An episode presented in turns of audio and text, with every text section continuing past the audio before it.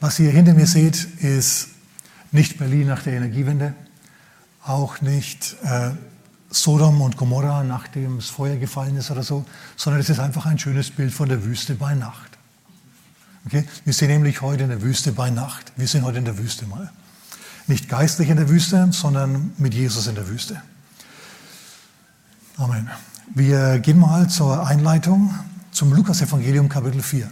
Er war voll Heiligen Geistes, als er in die Wüste geführt wurde. Sag mal, voll Heiligen Geistes. Und jetzt gehen wir runter zu Vers 14. Lukas Kapitel 4, Vers 14. Da heißt und Jesus kehrte in der Kraft des Geistes aus der Wüste zurück.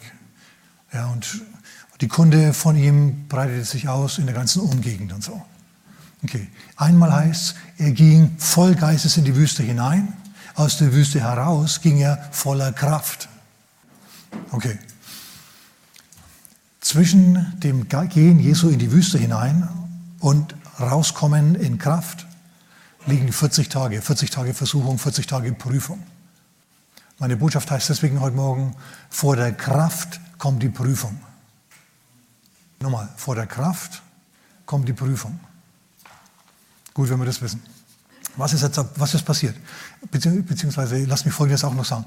Im Markus-Evangelium Kapitel 2, in Vers 12, da heißt es, Jesus wurde nach seiner Taufe in die Wüste hinaus getrieben, um vom Teufel versucht zu werden. Um vom Teufel versucht zu werden. Im, Markus, im Matthäus-Evangelium heißt es das, äh, ziemlich dasselbe. Okay, wenn du also getrieben wirst, da klingt das Wort Trieb mit. Jeder von uns hat schon mal Bekanntschaft mit seinen Trieben gemacht, nehme ich jetzt mal an. Egal wie heilig du schaust, ist so. Du weißt, wie das ist und das, das scheint dann gar nicht mehr so, so, so freiwillig zu sein. Okay? Und Jesus wird jetzt in, vom Geist in die Wüste hinaus getrieben. Ich meine, das Reden des Geistes Gottes ist übermächtig. Du gehst jetzt in die Wüste, geh in die Wüste. Und Jesus sagt, ja, ich gehe und, und er geht. Aber was ist vorher passiert, muss ich auch noch sagen. Jesus hat einen Gottesdienst besucht. Gottesdienste besuchen ist manchmal gefährlich. Wie gesagt, ich habe gerade äh, mit unserem Gast kurz geredet aus der Kaiserslauterner Gegend. Der hat gemeint, er hört jetzt seit einigen Wochen unsere Botschaften auf der Online-Kirche und es hat, es hat in den letzten Wochen mehr in ihm, in seinem Herzen zum Tanzen gebracht, als 20 Jahre Christsein vorher. Also manchmal, manchmal sind, Gottesdienste besuchen so eine Sache. Und Jesus ist jetzt einen, in einen Gottesdienst gegangen. Er saß im Gottesdienst von Pastor Johannes dem Täufer. Und dort hat er die Predigt gehört und Johannes hat nichts gepredigt, was Jesus nicht irgendwie schon gewusst hätte. Schon mal gelesen hätte, schon mal gehört hätte. Ja? Gut. Aber in dem Gottesdienst ist trotzdem was passiert. Der Himmel ist aufgegangen, der Geist Gottes kam herab in leiblicher Form wie eine Taube, hat sich auf Jesus herabgelassen und noch was ist passiert. Gott hat gesprochen. Gott, der Herr selber, hat zum Herzen Jesu gesprochen. Dies ist mein geliebter Sohn, an dem ich Wohlgefallen gefunden habe. Wow, Hammer, super Sache. Ne? Wenn der Himmel aufgeht und es donnert und die Stimme Gottes sagt, dies ist mein geliebter Sohn, an dem ich Wohlgefallen gefunden habe, und alle Augen schauen auf dich, dann ist das was Besonderes, sag ich jetzt mal. Und dann ist, wie gesagt, jetzt ist ja der Geist Gottes auf ihm. Er ist ja auf ihn gekommen in körperlicher Form wie eine Taube. Und dieser Geist, der treibt Jesus jetzt hinaus in die Wüste. Und er ist jetzt in der Wüste. Er ist jetzt in der Wüste. Er weiß, er soll hier in der Wüste sein. Und einen Tag, zwei Tage, drei Tage, vier Tage, zehn Tage ist ja mal ganz in Ordnung, Wüste. Schau, Mose war auch äh, mal 40 Tage in der Wüste. Der ist dann sogar auf den Berg hinaufgestiegen und hat dort 40 Tage lang weder Brot gegessen noch Wasser getrunken. Warum? Weil er mit Gott geredet hat. Gott hat mit ihm gesprochen, hat ihm den Bauplan des, der, der Stiftshütte gezeigt. Das war also super. 40 Tage mit Gott. Prima. Jetzt ist Jesus auch 40 Tage in der Wüste, aber er spricht nicht mit Gott, steht nicht da. Vielmehr heißt hier, und er war, er war unter den wilden Tieren. Das ist ein Riesenunterschied zwischen Gott und einer Schlange und einem Skorpion und einem Wüstenfuchs und einem Ibex und was es sonst noch in der Wüste alles gibt. Mit diesem Getier ist Jesus zusammen. Also das ist nicht besonders erbaulich. Und es hat auch nichts zu essen. Und am Tag schwitzt er, in der Nacht friert er. Und nach 40 Tagen Hungere außerdem. Es ist so, wenn du Fasten tust, nach einigen Tagen, vielleicht sogar noch, wenn du es gewöhnt bist, gleich sofort, geht der Hunger weg und du hast keinen großen Hunger mehr und es hält sich dann aus. Aber nach 40 Tagen kommt es mit Macht zurück und plötzlich hat er mal Hunger. Hunger. Und in dem Moment tritt der Versucher zu ihm. Und er sagt, Jesus, du bist der Sohn Gottes. Du bist der Sohn Gottes. Wenn du der Sohn Gottes bist, dann, dann, dann, verstehe ich jetzt aber einige Sachen nicht. Du bist jetzt hier arm. Ich meine, dein Geschäft in Nazareth ist weit weg, die Bank in Nazareth ist auch weit weg. Du hockst hier in der Wüste. Du bist durchgeschwitzt und wie du schon riechst nach 40 Tagen in der Wüste. Boah. Du hast nichts mehr, außer die Klamotten auf deinem Rücken. Und die sind ziemlich durchgeschwitzt. Ja? Und du bist der Sohn Gottes. Hallo? Als Sohn Gottes solltest du die bemerkenswerteste Person überhaupt sein. Die Aufmerksamkeit der Welt sollte auf dir ruhen. Und was magst du? Die Aufmerksamkeit von überhaupt niemandem ruht auf dir. Du bist in der Wüste, du hast keine Jünger, du hast keine Wunder, du hast noch nie eine Predigt gehalten, die irgendwie, irgendwie jemanden begeistert hätte in irgendeiner Form. Gar nichts hast du, nichts hast du. Woran bitte sieht man, dass du der Sohn Gottes bist? Erzähl mir das mal. Schau, die erste Versuchung hat mit der Identität zu tun, mit der Identität Jesu. Der Teufel stellt die Identität Jesu in Frage. Macht er auch mit dir. Zu dir kommt er und sagt, wenn du ein Kind Gottes bist, wo bitte ist dann dein Segen? Und er sagt dann natürlich nie dann, wenn alles gut geht, wenn alles gerade super läuft, sondern wenn du 40 Tage in der Wüste hockst. Und wir haben hier ein Nachtbild ausgewählt, weil der Teufel kommt in der Nacht. Wenn es dunkel ist, wenn du nichts mehr siehst, was dich ablenken könnte, wenn du mit deinen Gedanken allein bist, da kommt er. Und er sagt, hey, Du bist der ärmste und elendeste Wicht. Du hast gar nichts. Du hast noch nicht einmal mehr was zu essen. Du hast einen leeren Bauch. Alles, was man von dir hört, ist das Knurren deines Magens. das ist ein bisschen wenig für einen Sohn Gottes. Und entsprechend kommt der Teufel garantiert auch zu dir und stellt deine Identität in Frage. Und sagt, hey, wenn du ein Kind Gottes bist, wo bitte ist dann die große Herrlichkeit? Wo ist dann dein Segen? Du hockst hier in der Wüste. Und wie reagierst dann du? Reagierst du wie Jesus oder reagierst du wie viel zu viele andere Christen. Zehn aus zwölf. Ja, ja, du hast recht. Wenn Gott mit mir wäre, dann ging es mir besser. Dann wäre ich nicht so hungrig, dann hätte ich keinen solchen Mangel. Dann wäre ich nicht so allein, nur mit Schlangen und Skorpionen zusammen. Dann hätte ich Freunde, dann, dann, dann, dann, dann hätte ich was auf dem Konto. Dann ging es mir besser. Aber Jesus war ganz anders drauf. Jesus sagt, Teufel, was soll das? Ich beziehe meine Identität nicht aus meinen Umständen, sondern aus dem, was in mir ist. Der Mensch lebt nicht von Brot allein. Der Teufel hat mir vorgeschlagen, wenn du der Sohn Gottes bist, dann, dann sprich zu dem Brot, zu dem Stein, dass er Brot wird. Ich meine, vergewissere dich, dass du der Sohn Gottes bist, dadurch, dass du ein Wunder tust. Und jetzt kommt Jesus und sagt, ich muss mich nicht, dadurch, dass ich ein Wunder tue, vergewissern, dass ich der Sohn Gottes bin. Ich muss keinen Segen sehen, um zu wissen, dass ich der Geliebte des Vaters bin. Das muss ich überhaupt nicht. Sondern weil ich die Gewissheit habe, dass ich der Sohn Gottes bin, werde ich eines Tages Wunder tun. Jetzt ist halt nicht die Zeit. Ich sage dir aber mal, Teufel, der Gott, der mich in die Wüste hineingeführt hat, der führt mich auch aus der Wüste wieder heraus. Ich muss hier keine Steine in Brot verwandeln. Der Mensch lebt nicht vom Brot allein, sondern von einem jeden Wort, das vom Mund Gottes ausgeht. Er sagt, Teufels, pass mal auf. Ich war vor einigen Tagen in der Gemeinde vom Pastor Johannes, dem Täufer. Und er hat eine Predigt gehalten. Und was er da gepredigt hat, das habe ich irgendwo schon gewusst, habe ich schon mal gelesen. Es war alles nicht unbedingt was total Neues. Gute Präsentation, sehr gut. Und auch viele Menschen, auch viele, viele, viele Menschen von überall her. Aber Nichts Neues eigentlich. Dennoch hat Gott in dem Gottesdienst zu mir gesprochen. Und was hat er gesagt? Dies ist mein geliebter Sohn, an dem ich Wohlgefallen gefunden habe. Teufel, von dem Wort, das ich im Gottesdienst gehört habe, von dem Wort zehre ich jetzt. Egal wie die Umstände sind, egal ob ich in der Wüste bin oder nicht. Von dem Wort, das Gott mir zugesprochen hat, zehre ich jetzt. Und genau dasselbe musst du auch machen. Du musst von dem Wort, das der Herr dir zuspricht im Gottesdienst oder beim persönlichen Bibellesen, aber oft beim Gottesdienst, mehr beim Gottesdienst oft. An dem Wort musst du dann festhalten. So, wenn der Teufel also zu dir kommt und sagt, hey, du hockst hier in der Wüste, nirgendwo sieht man, dass du Segen hast, dass du ein Kind Gottes bist. Nichts läuft gut für dich. Im Mangel bist du, durchgeschwitzt bist du, müde bist du, ein Niemand bist du, einsam bist du, du hast nichts, du bist nichts. Dann musst du hergehen und sagen, mir, ich bin, Herr Teufel, ich bin in Christus. In Christus. Schau, dadurch, dass du in Christus bist, weißt du, dass es dir immer wieder mal so gehen wird wie Jesus auch. Und der Geist hat ihn in die Wüste hineingeführt. Aber der Geist, der den Christus in die Wüste geführt hat, der hat ihn auch wieder rausgeführt.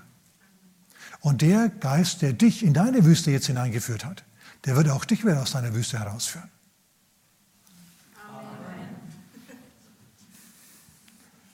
Der wird auch dich wieder aus deiner Wüste herausführen. Die Wüste dient einem Zweck. Schau, ich für mich persönlich habe schon vor langer Zeit festgemacht, ein für alle Mal. Das, was mir passiert, das lässt der Herr zu. Und wenn es eine Wüstensituation ist, dann passiert mir die deswegen weil ich geprüft werde. Wie gehe ich mit der Situation um? Bleibe ich dann am Wort oder werfe ich die Hände in die Luft und sage, oh Gott, oh Gott, was mache ich nur, was mache ich nur? Ich muss dann so reagieren wie Jesus in der Wüste. Ich muss dann meine Identität aus dem Wort Gottes beziehen und das musst du auch. Jesus sagt, der Mensch lebt nicht vom Brot allein, sondern von dem, was ankommt. Schau, er hat, er, er saß in der Predigt von Johannes aber die Predigt hat gar nicht so sehr zu ihm gesprochen. Dennoch ist was in dem Gottesdienst passiert, was zu ihm gesprochen hat. Etwas hat zu ihm gesprochen. Bei Johannes am Ufer, am, am Jordan. Und genauso geht es dir auch. Wenn du hier im Gottesdienst sitzt, schau, jeder von uns hört die Predigt, die ich heute halte, ein wenig anders. Mit deinen eigenen Ohren, in deine eigenen Umstände hinein. Aber irgendwo, hör mal, irgendwo ist was dabei, was dich anspricht und was für dich ist. Woran du dich festhältst, was deine Seele nährt. So ist es. Und in deiner Wüstensituation musst du genau da, darauf zurückgreifen und an dem festhalten. So, für dich gilt, wie es im Epheserbrief Kapitel 2 heißt, so ab Vers 6. Ich, mir ist erst einmal vergeben, ich bin ein Kind Gottes. Ich bin mit auferweckt mit Christus. Ich sitze mit ihm auf seinem Thron. Es ist nur eine Frage der Zeit, bis ich völlig mitregieren tue. Gott hört meine Gebete. Dann gehst du in den Galaterbrief rüber. Ja, Kapitel 2, Vers 12. Nicht mehr lebe ich, sondern Christus lebt in mir. Im Kolosserbrief stand Christus in mir, die Hoffnung der Herrlichkeit. Der Christus wirkt in mir, der Christus arbeitet in mir. Und schau, das muss irgendwie in deinem Herzen so ankommen, dass du dich getroffen, dass du dich angesprochen fühlst. Erst dann hat Gott zu dir gesprochen. Und wenn das passiert, dann wird dein Geist genährt und dann bist du gerüstet, innerlich gerüstet für Zeiten der Wüste. Dann werfen dich die Zeiten der Wüste nicht mehr aus der Bahn sondern dann, dann sagst du, ja, na ja, gut, ist halt jetzt so. Aber das stellt, meine, das stellt meine Identität nicht in Frage. Du darfst nicht den Fehler machen und auf den Teufel eingehen und deine Identität, deinen Stand vor Gott an deinen Umständen festmachen. Jesus hing am Kreuz, zerschlagen und geschunden. Und wisst ihr, wo er da war? Im vollkommenen Willen Gottes. An irgendeinem anderen Ort wäre mehr im Willen Gottes gewesen als dort. Aber das war zum Glück nur vorübergehend. Diese krasse Wüste war nur vorübergehend. Dreh dich mal zu deinem Nachbarn und sag, die Wüste ist vorübergehend. Und der Gott, der dich in die Wüste hineingeführt hat, der holt dich auch wieder raus. Ganz wichtig. Ja, und du äh, Steine in Brot zu verwandeln, das ist jetzt gar nicht so eine große Sache. Mose hat im Alten Testament mit einem Stab auf einen Stein geschlagen, wie auf einen Gong, ja, dann kam Wasser raus. Ein ganzer, ein ganzer Strom, der ein ganzes Volk, den Durst eines ganzen Volkes gestillt hat, ganzes Volk versorgt hat. Später, das ist im 2. Mose Kapitel 17, gleich am Anfang. Äh, im, Im vierten Buch Mose ist nochmal eine Begebenheit, da sollte Mose dann zu einem Felsen sprechen und Wasser kam hervor. Und jetzt soll halt Jesus zu einem Felsen sprechen und der wird zu Brot. Warum nicht? Ja, das ist, das ist möglich. Du kannst in Gott in eine solche Dimension hineinkommen. Mit Fasten, mit Gebet, mit diesen Dingen. Und Jesus ging es halt so. Aber, aber er ist nicht auf diesen Trick hereingefallen. Die Identität Jesu hat sich nicht an seinen äußeren Umständen festgemacht, ein für alle Mal. Basta. Schau, das hat er sich möglicherweise auch von Johannes dem Täufer abgeschaut oder er hat zumindest gesehen, dass Johannes der Täufer das genauso gemacht hat. Johannes, Evangelium jetzt, Kapitel 1, Verse 20, 21, 22 in der Gegend. Da kommen Schriftgelehrte und Pharisäer, die Boten von den Schriftgelehrten und Pharisäern hinaus zu Johannes an den Jordan und sagen, wer bist du? Bist du der Messias? Nö. Bist du der Prophet? Nö. Ja, wer bist du dann? Sag uns, wer du bist, gib uns deine Identität preis, damit wir denen Antwort bringen, die uns gesandt haben. Und Johannes sagt dann, und das ist wunderbar und das ist genau richtig und so machen wir es auch, ich bin ein Rufender in der Wüste macht gerade die Wege des Herrn, wie Jesaja, der Prophet, gesagt hat. Johannes der Täufer hat seine Identität woraus abgeleitet? Aus seinen Umständen, hey, hallo, der war ja auch in der Wüste. Er war ja der Wüstenman überhaupt. Nein, er hat seine Identität aus dem Wort Gottes bezogen. Und genau so musst du das auch machen, unbedingt. Ja? Christus in mir die Hoffnung der Herrlichkeit. Mein Gott begegnet all meiner Not gemäß seinem Reichtum in Herrlichkeit in Christus Jesus. Ich bin ein Geber, also gilt diese Verheißung mir in Jesu Namen. Ja, und wenn jetzt mein Konto mich angähnt und sagt, ich fress dich, pass auf, dann sagst du, nein, nein, nein, nein, nein, ein anderer frisst dich. Die Engel Gottes, die Engel Gottes sind bereits unterwegs, um mir Geschäfte zuzuschanzen, um mir einen Job zu geben, um, mir, um mich hineintreten zu lassen in die Versorgung Gottes. Und da kommt, da kommt der Teufel gleich zum nächsten Punkt. Apropos, apropos, apropos Engel. Jesus, gut, dass du mich draufgebracht hast. Engel. Es steht doch im Psalm 91, Vers 10, 11 oder irgendwo da. Er gebietet oder er bietet seine Engel für dich auf dass sie dich bewahren auf allen deinen Wegen, damit du deinen Fuß nicht an einen Stein stößt. Jesus, Gott bietet seine Engel für dich auf, auf allen deinen Wegen. Ich habe mal einen Vorschlag, geh mal mit, geh mal mit, geh mal mit. Und so gehen Jesus und der Versucher jetzt aus der Wüste raus nach Jerusalem in die heilige Stadt hinein. Es ist noch Nacht, es ist noch Nacht, weil sonst hätten wir ihn gesehen und die Straßen wären nicht leer gewesen. Und die Priester hätten ihm auch gewährt, ihm einen Fremden, einen Nicht-Leviten, einem Nicht-Priester hätten sie nicht hineingelassen in den Tempel und dann ins Heiligtum. Aber dort ist Jesus plötzlich gewesen. Als Sohn Gottes konnte er dann natürlich ungestraft hin, überhaupt kein Thema. Er hätte auch ins Allerheiligste hin, dass der, Heilig, der hohe Priester nur einmal im Jahr hinein darf. Auch da hätte er hineingehen können, in die direkte Gegenwart Gottes, hätte gar nichts gemacht. Aber sagt es mal ein Priester. Sagt das mal einem bewaffneten Wächter. Ich bin der Sohn Gottes, ich kann da rein. Äh, äh, hätte der gesagt. So, Jesus kommt also in der Nacht, im Morgengrauen, geht er mit dem Versucher in den Tempel und durch die verschiedenen Vorhöfe hindurch, immer im Schatten. Und dann geht er ins Heiligtum hinein. Und dann geht er die Treppen hinauf auf die Zinne des Tempels und dann blickt er hinab von der Zinne des Tempels und so im Morgengrauen kann man unten diesen bronzenen Riesenaltar sehen. Ja, es ist, es ist dreiviertel sechs morgens. Und die Priester unten, die machen sich gerade bereit, um das Lamm Gottes am Morgen zu schlachten. Die haben nämlich eins am Morgen und eins am Abend. Um 6 Uhr morgens und um 6 Uhr abends haben die ein, ein so ein Opfer gebracht. Für die Vergebung der Sünden Israels am Morgen und am Abend. Und jetzt kommt der, jetzt kommt der Versucher und sagt zu ihm, schau, pass mal auf. Du als Sohn Gottes, du bist ja der Sohn Gottes, das Wort Gottes lebt in dir, das nährt dich. Der Mensch lebt nicht nur vom Brot allein, sondern von jedem Wort Gottes. Alles klar. Gott hat zu dir gesagt, du bist mein geliebter Sohn, du nährst, du lebst davon. Gut, prima, aber jetzt pass mal auf. Jetzt, wo du der Sohn Gottes bist, jetzt brauchst du doch Gunst. Gunst bei den Leuten. Du brauchst doch einen Nachfolger. Und die Leute hören dich ja nur, wenn sie dich mögen. Du brauchst also Gunst. Und das ist der nächste Punkt. Identität ist abgehakt. Das nächste, was auch du unbedingt willst, ist Gunst bei deinen Mitmenschen. Stimmt das? Oder bin ich der Einzige? Schau, mir ist nämlich im Klaren drüber, wenn mich die Leute nicht leiden können, wollen sie mich auch nicht hören. Wenn sie mich nicht hören wollen, dann kann ich einpacken. Ja, dann, dann kann ich mich in eine, so eine Echokammer hineinstellen und mich selber quasi vom Spiegel anpredigen. Das ist mir aber zu wenig. Ja, so, du brauchst irgendwie Gunst. Irgendwie, irgendwoher musst du Gunst kriegen. Und auf den Trichter bringt jetzt also der Teufel Jesus. Er sagt, Jesus, du brauchst Gunst, du brauchst Nachfolger, du brauchst Leute, die, die, die dich hören wollen. Und am besten ist es, wenn du mal ordentlich Show machst. Wenn du jetzt also hier aus zehn Meter Höhe von der Zinne des Tempels hinunterspringst, gerade wenn der, wenn der Priester dasteht und das Opferlamm schächten will, Da springst du von der Zinne des Tempels und landest auf dem Opferaltar direkt neben dem Priester. Boom. Und dann hm, stehst du da und, und du bist der Man. Und, und die sind dann natürlich platt, wenn sie da plötzlich ein Rauschen vom Himmel hören und dich runterfallen sehen und dann wumm, stehst du da und du brichst da nicht das Genick. Das kann nur einer, der Sohn Gottes. Jesus, am besten ist es vielleicht auch, wenn du dir eine Webseite machst und da spektakuläre, spektakuläre Inhalte posten tust, damit die Leute klicken wie verrückt, damit du Abonnenten kriegst wie verrückt.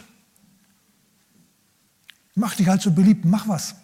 Und außerdem, Jesus, es heißt doch, auf allen deinen Wegen, er bietet seine Engel auch für dich auf, auf allen deinen Wegen, auf allen, also auch auf dem Weg abwärts, wenn du jetzt da springst, auf allen Wegen, ey, die fangen dich auf, Mann, ey, die fangen dich auf. Und Jesus weiß natürlich das Problem. Er ist gerade aus der Wüste gekommen, er ist immer noch hungrig. Ja, er riecht immer noch nach 40 Tagen Wüste. Er ist immer noch fertig. Es hat sich praktisch nichts getan, nur dass er jetzt auf der Zinne des Tempels steht und da runter schaut. Jesus war schwindelfrei. Er schaut runter, ja. Und er sieht da unten, wie die Priester da werkeln. Er steht in der Dunkelheit, sie können ihn nicht sehen. Und er sagt sich, ja, ich brauche Nachfolger, irgendwas muss ich tun. Und jetzt hat er die Gelegenheit. Entweder er, sorgt, er besorgt sich selber Nachfolger durch spektakuläre Maßnahmen durch das, dass er Show macht und auf den Seier haut, dass es rabbelt. Oder, es gibt es ja auch noch, dass er sagt, hey, Gott hat mir einen Job gegeben, Gott hat mir eine Berufung gegeben, jetzt muss Gott mir Gunst zuwenden. Jetzt muss Gott mir Gunst zuwenden. Jetzt muss Gott mir einen Job geben, einen Arbeitsplatz, quasi als Prediger eine Kanzel geben. Ja, oder als Ingenieur eine, ein, ein, ein Büro. Oder als Arbeiter halt eine Maschine. Gott muss das machen.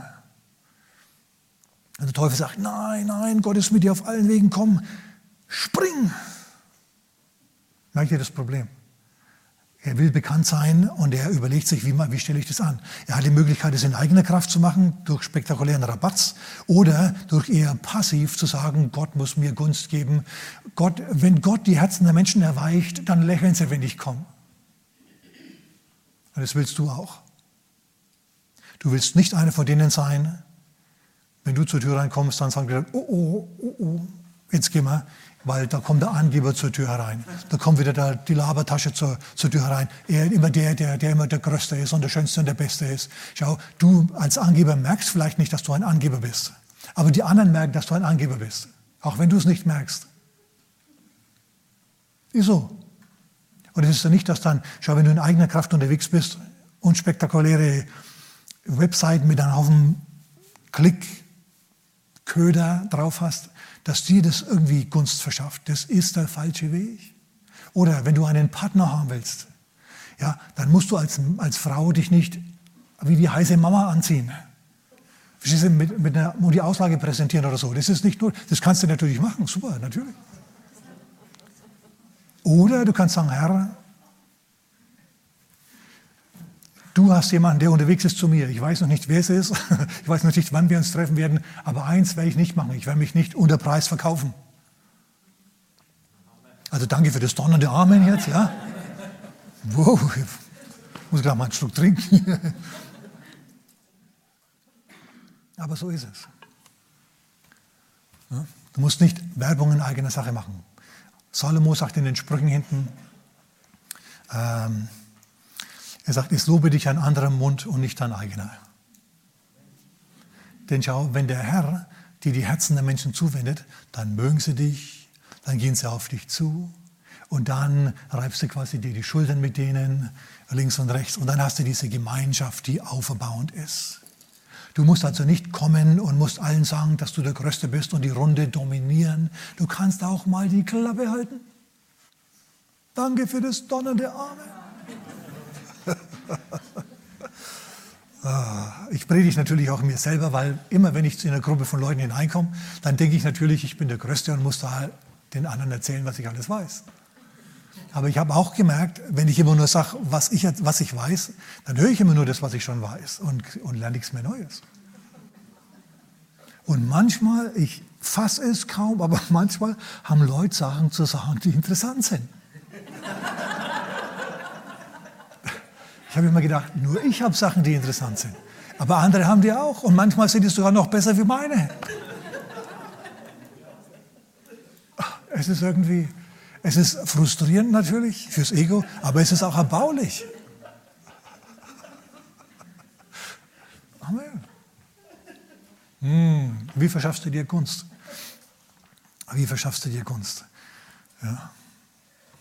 Jesus sagt, so funktioniert es nicht. Es steht geschrieben, du sollst den Herrn, deinen Gott, nicht versuchen. Jesus hätte hier springen können, aber nicht aufgrund eines Wortes Gottes, nicht aufgrund eines Auftrages. Er hätte seinen inneren Frieden übertreten.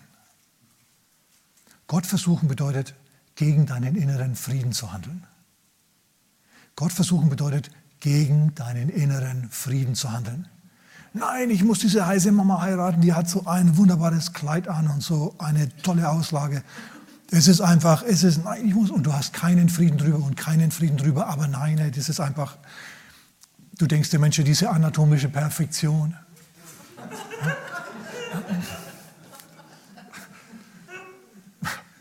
Also irgendjemand baut es hier drüben wirklich. Ja? Denkt sich, äh, und dein, dein Herz sagt, mach das nicht, bist du verrückt, bist du verrückt. Die war schon dreimal verheiratet. Oder fünfmal. In Amerika vielleicht sogar 15 Mal. Lass es, lass es. Und du sagst, nein, nein, ich habe Glauben, ich bin ein Mann des Glaubens. Ja, nein, nein, das bist du nicht. Du versuchst gerade Gott. Und dann, dann kannst du mal schauen. Dann hast du die Person mit anatomischer Perfektion. Sachen ändern sich im Laufe der Zeit. Es gibt nur wenige Ausnahmen, okay? Halleluja, kann ich nur sagen und, und nach oben verweisen, weil da meine Frau ist für mich betet gerade. Halleluja. Amen.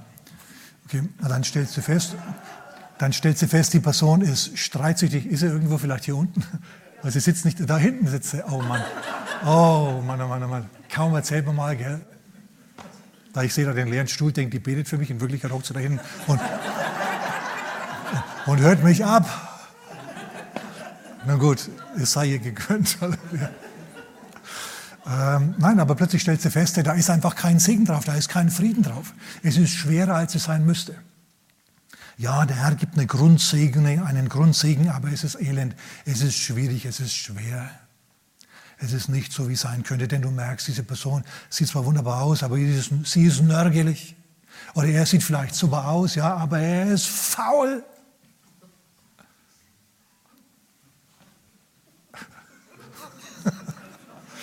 Oh, ich hoffe, ihr habt wenigstens halb so viel Spaß wie ich hier beim Predigen. Oh Mann, ehrlich wahr. Handel nicht gegen deinen inneren Frieden. Übertritt deinen inneren Frieden nicht, denn ansonsten schaust du ins Ofenrohr. Du versuchst Gott und da ist kein Segen drauf. Da ist kein Segen drauf. Handel nicht gegen deinen inneren Frieden. Und wenn du nicht weißt, habe ich jetzt Frieden, habe ich jetzt nicht Frieden, dann musst du halt ein wenig mehr in Gott dringen. Du, du, du, du, Du brichst dir nichts ab, wenn du mal einen Tag Fasten tust, wegen einer wichtigen Entscheidung. Ehrlich. Sogar wenn du nur Wasser trinkst, das macht dir nichts aus, gar nichts. Ist so. Ja, wir wollen immer so die, die Fastfood-Variante. Herr, deinen Segen, aber nach Möglichkeit soll er nichts kosten. Für einen Burger, göttlichen Burger für 2,20, ja. Du wirfst das Geld rein, wumm, die schmeißen den Burger aus, zack, du fängst ihn, alles klar und fährst weiter. Du, manchmal läuft es bei Gott nicht so. Wenn du Segen haben willst, dann musst du tatsächlich die Kiste parken, reingehen und deinen Burger dort ordern. Oder was anderes dann halt. Amen. Also du versuchst Gott, wenn du deinen inneren Frieden gegen deinen, gegen deinen inneren, inneren Frieden handelst. Wenn du das Auto kaufst, über das du eigentlich keinen Frieden hast. Der rote Porsche muss es sein, der rote Porsche. Und dann kriegst du ihn kaum vom Parkplatz, vom Händler, weil die Kiste so alt und altersschwach ist. Und lauter so Zeug. Ja, du sagst, ja, naja, das sind ja eher witzige Beispiele. Ja, gut, die schwierigen Beispiele, die habe ich uns jetzt erspart. Fast. Ich habe schon ein bisschen angelegen lassen mit Partnersuche und diesem Zeugs. Oh Mann, oh Mann, oh Mann. Jesus, wenn du was Besonderes bist, wenn du der privilegierte Sohn Gottes bist, dann spring. Und Jesus sagt, bin ich blöd oder was? Ich werde hier Gott versuchen. Werde ich nicht machen, werde ich nicht machen. Werde ich nicht machen, basta. Entweder Gott gibt mir einen Job als Leiter, wie David zum Beispiel. Schon David war in derselben Position wie, wie Jesus. David ist vom König Saul in die Wüste gejagt worden. Und dort saß er dann im Loch, in der Höhle Adullam. In der Wüste, im Loch. Und der Teufel kommt zu ihm und sagt zu ihm, wenn du der nächste König Israels bist, was magst du dann hier? Dann schau mal, dass du auf den Thron kommst. Und David hat seinerzeit gesagt, im übertragenen Sinn jetzt, ja, der Mensch lebt nicht vom Brot allein, sondern von jedem Wort, das vom Mund Gottes ausgeht. Gott hat durch den Propheten Samuel zu mir gesprochen, hat mich gesalbt, hat zu mir gesprochen, hat gesagt, du bist der nächste König. Ich muss mir nicht den, den Thron selber holen, der Thron wird zu mir kommen, zur, zum Zeitpunkt Gottes. Der Mensch lebt nicht vom Brot allein, hat sogar David gewusst. Und als er die Gelegenheit hatte, Saul um die Ecke zu bringen und selber den Thron einzunehmen, hat David sich jedes Mal geweigert. Und zum Schluss, als Saul tot war, stand David da und hat gewartet. Wann kommen sie denn jetzt endlich drauf, dass sie mich einladen könnten, ihren Pastor bzw. ihren König zu machen? Und irgendwann haben sich dann die Ältesten Judas besprochen, des, des Stammes Juda, sind zu ihm gekommen in die Höhle, ins Loch in der Wüste und haben gesagt, ja, hallo, also war es der früher schon gut? Jetzt ist der König tot. Sag mal, wie schaut es denn aus? Hättest du Zeit? Zeit hättest du ja jetzt eigentlich. Willst du nicht unseren König machen? Und David sagt, nein, endlich. Ja, also er sagt dann wahrscheinlich, wenn er mich, wenn er mich, ich muss mal drüber beten. Ja, okay, ich mach's. Ja, und nach sieben Jahren wurde er dann der König von ganz Israel. Er hat sich nicht vordrängen müssen und Gott hat ihn befördert. Und ich sage dir mal eines, wenn Gott dich auf deinen Posten bringt, dann kann dich niemand mehr von den Posten runterholen. Außer Gott. Hm. So Jesus sagt, hey, nö, Nachfolger, ich meine, überleg dir mal, du springst hier vom, von der Zinne des Tempels, du rauschst runter, die Priester, die sehen dich, ja, die beten gerade, oh Herr Gott, Allmächtiger, und plötzlich, wumms, steht Jesus da. Und Jesus sagt, ihr fragt euch, wer ich bin? Habe ich den Teufel auch gerade gefragt. Ich sage ich euch, ich bin der ich bin. Ich ruhe in mir. Ich bin der Sohn Gottes. Hätte er machen können. Und die Priester hätten dann wahrscheinlich gesagt, der hohe Priester gleich, der opfert, ja, oh, der Messias ist da. Und dann wären sie rausgerannt, hätten allen Leuten zugerufen, der Messias ist da, wir haben ihn gesehen, wie er vom Himmel gefallen ist. Da ist er, hier ist er. Und Jesus hätte sich dann präsentieren können, ja. Und seine erste Predigt halten. Stattdessen Stattdessen macht er das genau nicht. Er sagt, Gott muss mir die Position geben, er muss mir Gunst zuwenden, er muss mir Nachfolge zuwenden, er muss mir einen Arbeitsplatz geben, er muss diese Dinge alle machen. Ich werde sie mir nicht selber holen durch fleischliche Kraft, dadurch, dass ich gegen meinen Frieden handle. Handle auch du nie gegen deinen Frieden, sondern hab die Geduld. Der Gott, der dich in die Wüste hineingeführt hat, der führt dich aus der Wüste auch wieder heraus. Amen. Das ist es. Und jetzt kommen wir noch zum dritten Punkt. Der Teufel nimmt ihn wieder mit zurück in die Wüste. Und er führt ihn auf einen hohen Berg und er zeigt ihm alle Reiche der Welt. Und er sagt, Jesus, diese Reiche da, die sind alle mir übergeben. Und wem immer ich will, gebe ich sie. Wenn du jetzt also mich anbetest hier, dann kannst du diese Reiche alle haben. Du, ich mache dich zum Kaiser von Rom, zum Kaiser von China, ich mache dich zum Ratspräsidenten von der Europäischen Union, ich mache dich zum Zar von Russland, ich mache dich zu allem, was du willst. Denn mir sind diese Reiche übergeben worden durch Adam im Sündenfall. Und wem immer ich will, gebe ich sie. Na, was sagst du jetzt? Du hast dann so viele Privilegien. Du kannst dich ausleben. Du musst hier nicht mehr irgendwie Interesse an Lounge-Sängerinnen zeigen. Ich hole dir die Playboy-Bunnies in den Harem. Jesus, du kannst dich ausleben wie kein Mensch je zuvor. Die Privilegien, die du haben wirst, die wirst du so sehr genießen können. Es wird so wunderbar sein. Und außerdem, du bist doch ein Genie. Ich meine, du bist doch im Kopfrechnen besser als der schnellste Computer. Du kannst auch ein Shakespeare-Gedicht und ein Schiller- und ein Goethe-Gedicht lesen und kannst es korrigieren, einhändig, freihändig korrigieren und besser machen und zitieren. Du bist doch ein musikalischerer Sänger als David. Du bist doch ein besserer, ein besserer Krieger als Josua. Du, du hast es doch drauf. Du brauchst doch eine Bühne, um dich zu entfalten. Jetzt geh halt auf mein Angebot ein. Du kriegst die Reiche der Welt. Ich wende sie dir zu. Du kannst dich ausleben. Deine mannigfaltigen Talente kannst du dann endlich hemmungslos ausleben. Klingt gut, ne? Klingt gut. Dich ausleben, dich entwickeln, dich entfalten können und keiner kann dir widerstehen, weil du so mächtig bist. Klingt top, klingt super gut. Würde ich am liebsten sofort darauf eingehen. Aber Jesus sieht es anders. Er sagt, schon wieder so ein Ding, ich kann nicht gegen meinen Frieden handeln. Geh weg von mir, geh mich, Satan. Denn es steht geschrieben, du sollst den Herrn allein anbeten, deinen Gott allein anbeten. Und ihm allein und ihm allein dienen. Teufel, du hast ein grundlegendes Missverständnis. Herrschen heißt nicht Privilegien, herrschen heißt dienen. Dreh dich mal zu deinem Nachbarn und sag, herrschen heißt dienen. Herrschen heißt dienen bei Gott. In anderen Worten, ich bringe mich in eine Position der Vollmacht und der Autorität, nicht um dann selber allen Leuten zu sagen, wie hoch sie springen sollen und es dann genau zu überwachen, sondern ich helfe anderen, sich zu entfalten. Da ist ein himmelweiter Unterschied zwischen meiner Entfaltung und meiner Hilfe, dass andere sich entfalten können. Und außerdem, Teufels, pass mal auf. Hast du schon mal von Nebukadnezar gehört? Weil du doch sagst, dir sind alle Reiche der Welt übergeben und wem immer du willst, dem gibst du sie. Mal nicht so schnell, mein Freund. Oder vielmehr, mein Feind. Nicht so schnell, mein Feind. Erinnerst du dich an Nebukadnezar, Daniel Kapitel 4? Dem hat Gott, der Herr, alle Reiche im fruchtbaren Halbmond zugeteilt, inklusive Israel.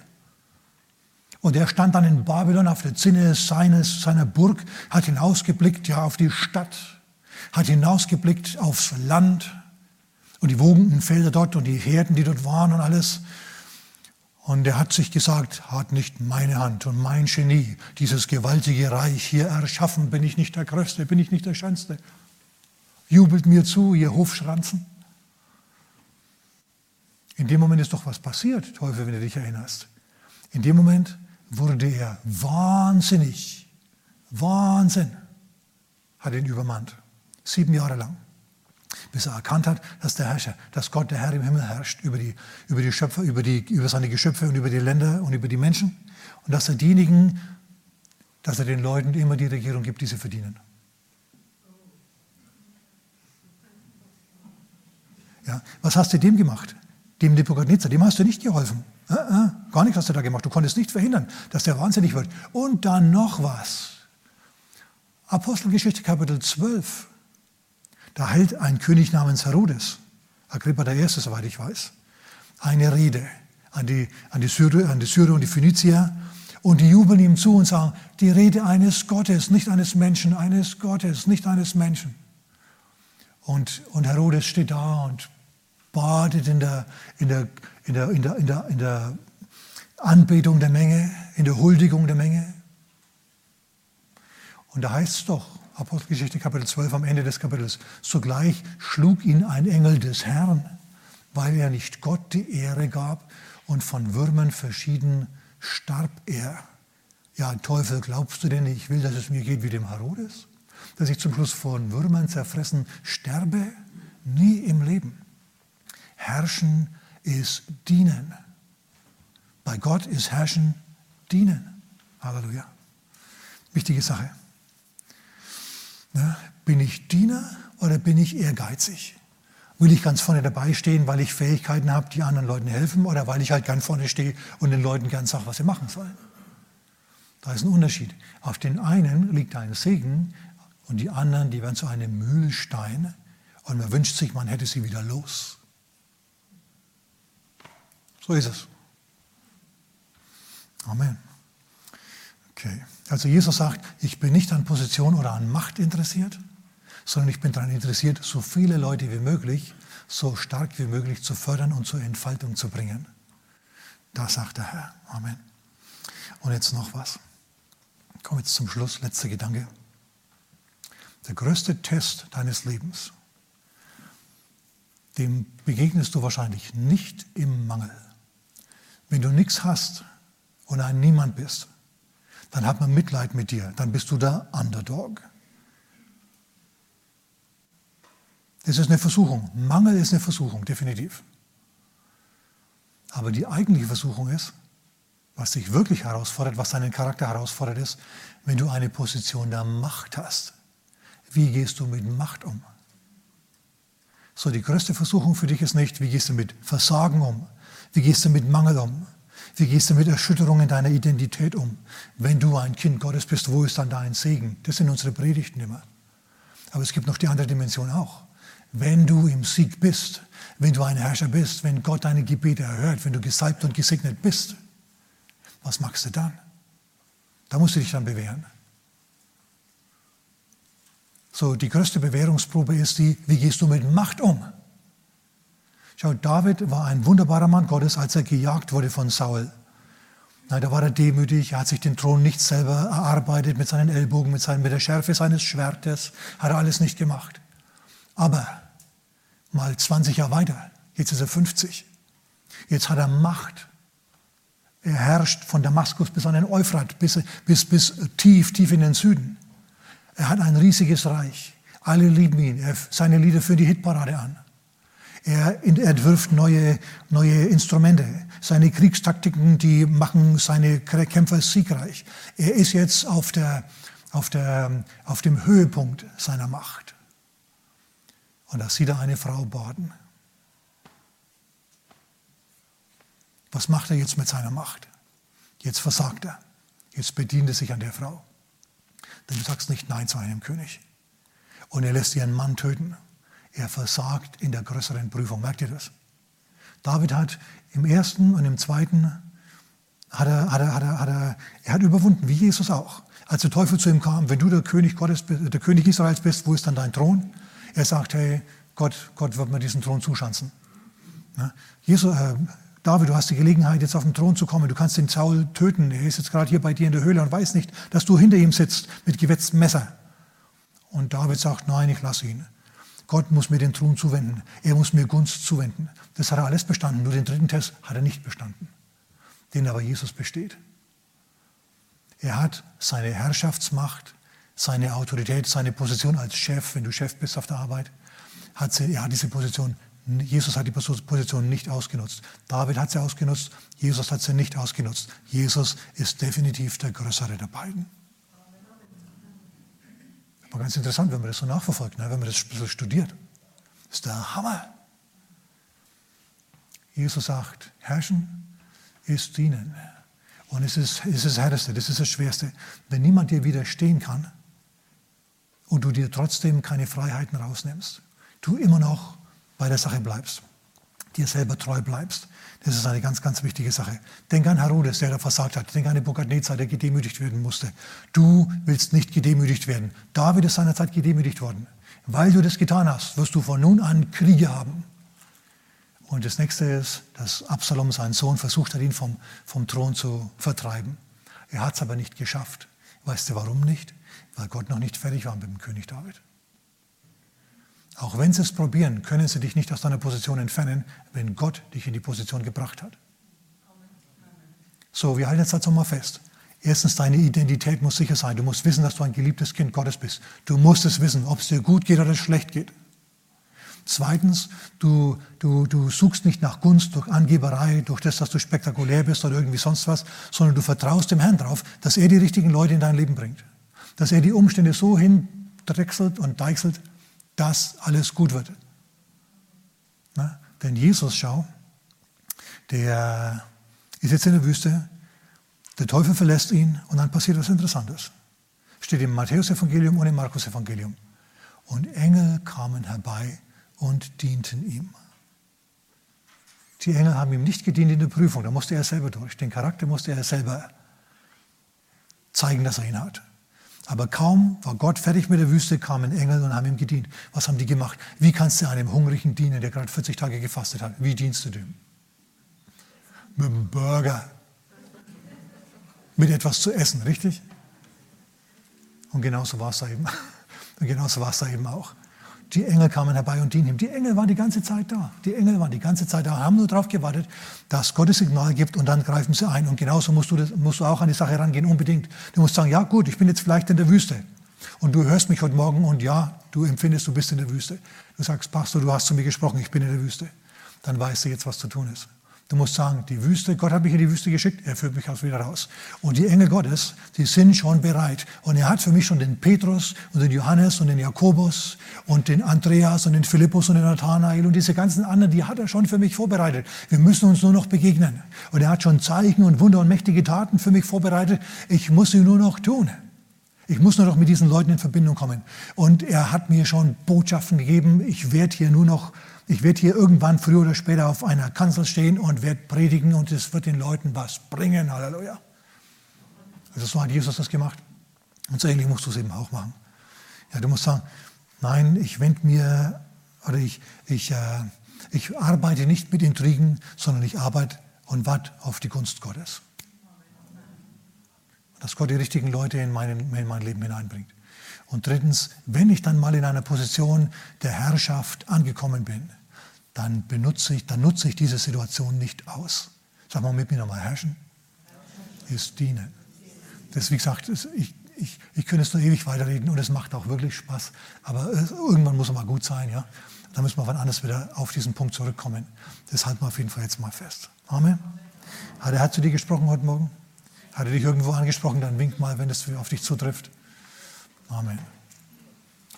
Du weißt, wo er dich getroffen hat. Amen. Lass uns beten miteinander. Halleluja. Vater, wir kommen heute Morgen vor dich, sind in deiner Gegenwart, Herr. Du hast zu uns gesprochen. Und Vater, jetzt bitten wir dich, dass du unsere Identität in Gott fest verankerst. Und Vater, wenn die noch irgendwie nicht fest ist, dann mach sie fest in uns, Herr dann sag zu uns, wer wir sind in deinen Augen, dass wir das festhalten können am Tag der Not. Und Vater, wir danken dir und wir vertrauen dir, dass Engel Gottes um uns herum sind, die uns den Weg ebnen, den Weg, auf den du uns gestellt hast, dass wir ihn gehen, Herr. Und Vater, wenn wir in einer Position der Autorität sind, dann hilf uns, die Autorität nicht, nicht Vater, auszunutzen und, und nicht verderblich einzusetzen, sondern zum Segen, Herr. Vater, wir bitten dich, dass du in unsere Richtung lächelst, dass du dein Angesicht leuchten lässt über uns und uns gnädig bist in allen Dingen. In Jesu Namen. Amen.